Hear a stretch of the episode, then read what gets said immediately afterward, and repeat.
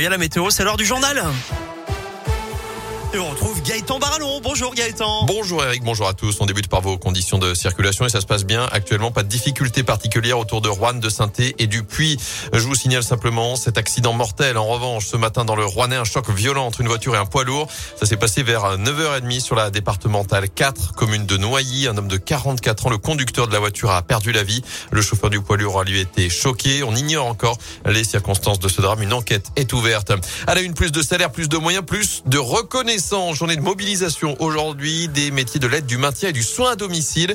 C'est le cas notamment à saint avec ce rassemblement depuis une heure environ, place Jean Jaurès. Une cinquantaine de personnes sont présentes, notamment Mireille Caro, secrétaire générale adjointe de la CGT dans la Loire. Elle nous décrit un quotidien compliqué pour les salariés. Quand vous avez des journées euh, de 10 heures, voire plus, en étant uniquement rémunéré 3 euh, heures, voire 4 heures, parce qu'il y a euh, des délais entre deux interventions qui ne sont pas rémunérées, je peux vous assurer que pour continuer à exercer ce métier, eh ben, faut, avoir énormément de conviction. Ce ne sont pas que des tâches ménagères, c'est aussi s'occuper des personnes, savoir leur parler, savoir les écouter, euh, savoir euh, endurer leur détresse, leur souffrance.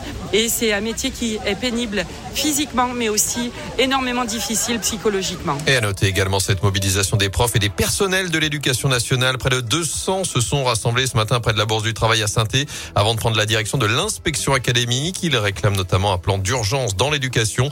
Des mobilisations qui perturbent la circulation, notamment des trams actuellement en centre-ville. Quelques difficultés aussi sur les rails avec cette grève à la SNCF.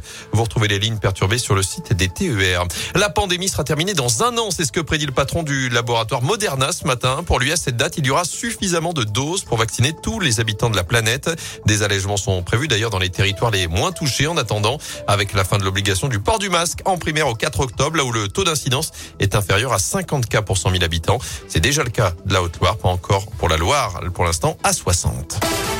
En sport, la commission de discipline de la Ligue de football professionnel se réunit dès ce soir après les nouveaux débordements en tribune hier lors de la septième journée de Ligue 1. Des supporters marseillais sont descendus sur la pelouse après le match pour en découdre avec les ultras d'Angers. Un bus bordelais a été caillassé à Montpellier avant des échauffours à coups de barre de fer et de fumigène. Au moins 16 bordelais ont été légèrement blessés. Sainté, de son côté, pense ses plaies. Nouvelle défaite pour les Verts. La quatrième d'affilée revers 3 buts 1 à Monaco, malgré trois poteaux et un carton rouge pour les Stéphanois.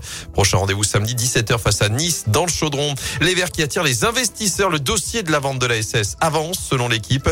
Deux candidatures viennent d'avoir accès à la data room, ce coffre-fort virtuel avec toutes les données du club. Elles sont donc considérées suffisamment sérieuses par le cabinet d'audit chargé de la vente. On y retrouve le projet du prince cambodgien Neurodome Ravichak qui plairait à Bernard Cayazo et celui d'Olivier Marcarian, homme d'affaires de Valence, plus proche d'un certain Roland Romeillet.